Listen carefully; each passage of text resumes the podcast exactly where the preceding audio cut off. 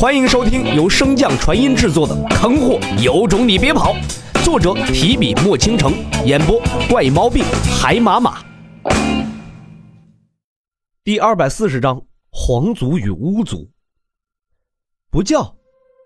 随着洛尘手中的千变微微扭转，上官九九面容瞬间变得狰狞，五官几近扭曲在一起。住手！夏柳大喝一声，打断洛尘的动作。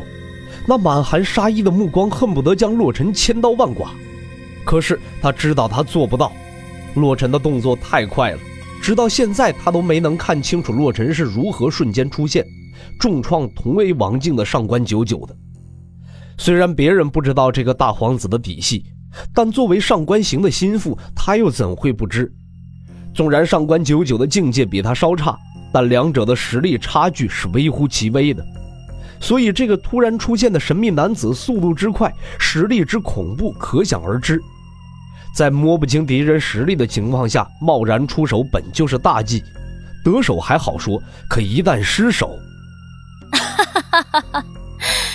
世子殿下不愧是天外来人，竟然只用这么短的时间就能够成长到这一步，真是闻所未闻、见所未见呐！就在夏柳犹豫之时，上官九九娇笑一声，一如往常和洛尘打趣的那个九娘。我也没有想到，掌管我天威军眼睛的九娘，竟然是那个声名赫赫的大皇子，这可真是叫我大开眼界呀！被逼无奈罢了，往事既然已经过去，不如我们都放弃追究。我给王爷解药，你放了我如何？洛尘神识散出，仔细的扫视了一遍那把匕首，冷哼道：“这匕首上的毒恐怕没有那么容易解吧？能不能解，试试不就知道了。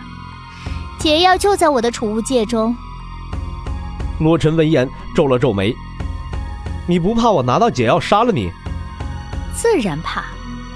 所以我在戒指中放的解药，并不能完全化解王爷身上的毒。”如果得不到另一位关键的解药，王爷依旧会生机流逝而亡。洛尘稍一思忖后，朝着上官九九一指，随后一道黑白相间的流光一闪而逝，没入上官九九的身体之中。感受到那个磨盘上传来的吸力，上官九九面色猛然一变。这是什么？九娘无需担心，一点制肘你的小手段罢了。只要你不运转灵力，他就对你没有威胁。说着，洛尘将千变拔出，向他体内打出一道治愈之力。本世子也不想和你浪费时间，说位置，待我取了另一份解药，便放了你。我说了，你也找不到，那地方只有我们皇族之人才能进得去。要不我带你去找？洛尘并未回答上官九九，而是满脸笑意的看向下流。国相，先别着急动手嘛。你家大皇子的命可是在我手中攥着呢，只要我稍稍一用力，随着洛尘微微攥拳，上官九九当即瘫倒，面色苍白道：“停手！”国相看到了吗？这就是后果。见状，夏柳连忙放弃蓄力，眼神不善地盯着洛尘。我就喜欢你这种眼神，九娘，这可是他让你不好受的。洛尘说着，便再次握拳。而这次的力度显然更强，上官九九连吐字都成了一种奢望。住手！你到底想怎么样？洛尘邪魅一笑，早就说过了呀，叫爹。小子，得饶人处且饶人，谁也不会一直顺风顺水，不是吗？洛尘一脸认同的点点头。是这么回事没错，可你又不是人，你不会忘记了？你只是条狗吧？喏，你主子还在这垂死挣扎呢。闻言，夏柳心中的怒意再次暴涨，双眸中的杀意似乎凝成了实质。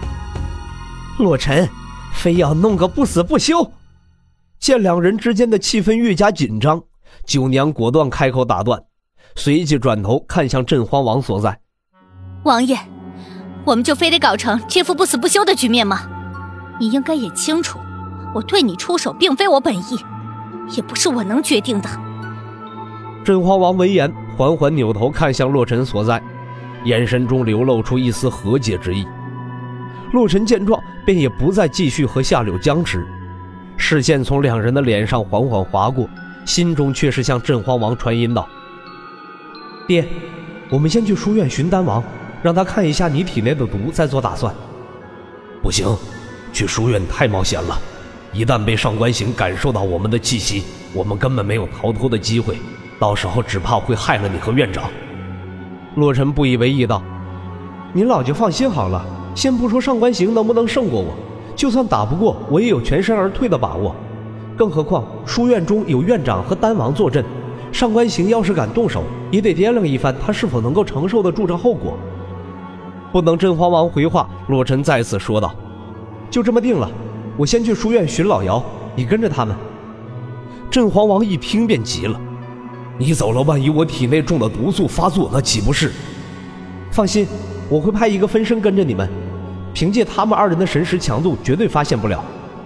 这分身实力怎么样？听到他语气中的担忧，洛尘信誓旦旦地回答道：“与我实力相差无几，绝对可以应付他们二人了。况且九娘体内有我设下的禁制，谅他们二人也不敢轻举妄动。”镇荒王闻言，这才放心。如此甚好。结束传音，洛尘望向九娘：“那存放解药的地方究竟在哪儿？”你可别跟我说是在皇宫之中。九娘虚弱的摇头道：“皇宫中的解药只有压制毒性的作用，并无法根除。真正的解药在巫族之中。”闻言，洛尘和镇荒王皆是眉头皱紧。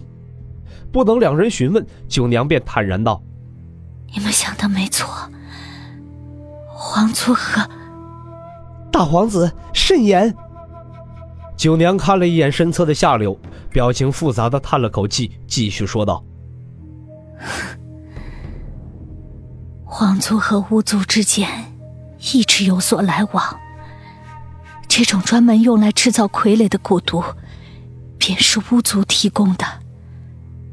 这种蛊毒，除却用相应的蛊虫克制外，别无他法。即便是丹王亲自出手。”也无济于事。